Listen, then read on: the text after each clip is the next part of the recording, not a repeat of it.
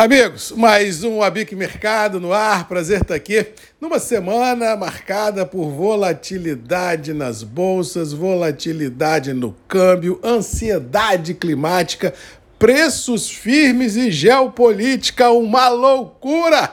Vamos começar pela geopolítica. Começamos a semana com o fantasma da Nancy Pelosi em Taiwan, realmente tirando o sono de muita gente, deixando os mercados de renda variável realmente nervosos, mas graças a Deus o susto passou, nada de muito complicado aconteceu e assim a volatilidade que nós vimos no mercado na segunda e terça-feira ganhou uma mansidão de quarta em diante e assim um tom mais ameno tomou conta de tudo e todos. No caso do Café, Nova York e Londres, tivemos uma semana também volátil, mas estamos terminando a semana de forma positiva, sustentando importantes intervalos mercadológicos. Essa questão da volatilidade cambial no Brasil, que foi buscar 5,31 e terminamos namorando 5,20, também ajudou na sustentação do quadro uh, internacional, mas na realidade dois fatores vêm tirando o sono de tudo e todos. Primeiro, os estoques de café certificados na bolsa em Nova York não param de cair,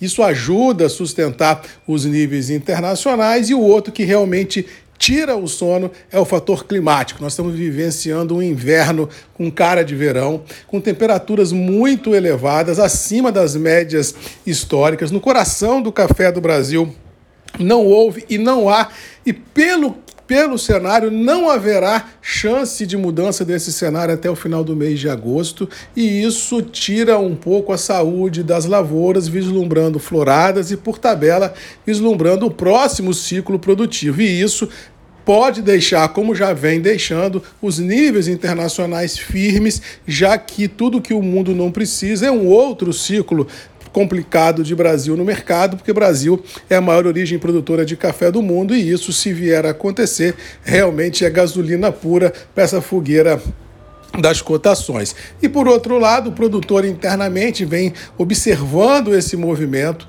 não vem colocando volume oferecido ah, nas praças de comercialização. No caso específico do Arábica, é uma safra fantasma, a gente não vê volume negociado, provando que a safra foi realmente menor do que as expectativas de alguns operadores. E no caso específico do Conilon, é queda de braço pura. Quem tinha que vender já vendeu. Produtor de Conilon que não vendeu até esse momento não deverá ceder com muita facilidade, como venho falando aqui algumas vezes.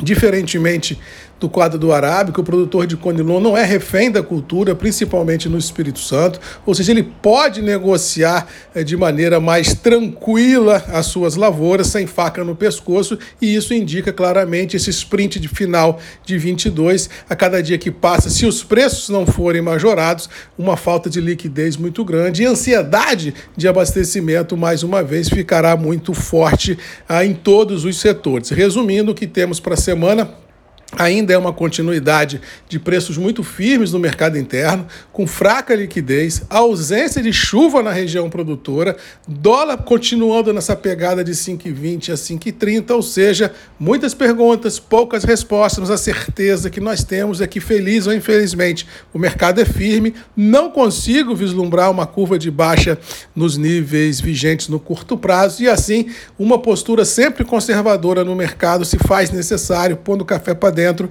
porque a, a gente tem um estresse é, com relação a abastecimento é muito ruim, principalmente a indústria que vive desse, desse jogo de comprar, produzir e abastecer o varejo. Ou seja, essa postura conservadora tem que ficar presente daqui para frente e assim não acredito que a gente vai ter uma folga emocional nesse final de 22 não. Eu acho que os preços continuam sob pressão.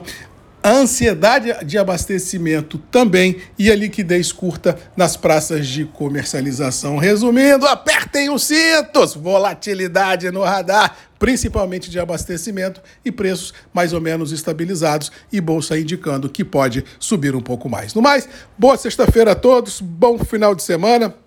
Boa semana à frente. Temos encontro marcado sexta que vem, a Bic Mercado, eu e você, aqui nesse ponto de encontro da indústria brasileira, para a gente discutir no presente esse futuro que vem por aí. Que Deus nos abençoe e até sexta que vem, a Bic Mercado, Marcos Magalhães e você tem um encontro marcado aqui. Um abraço e até lá.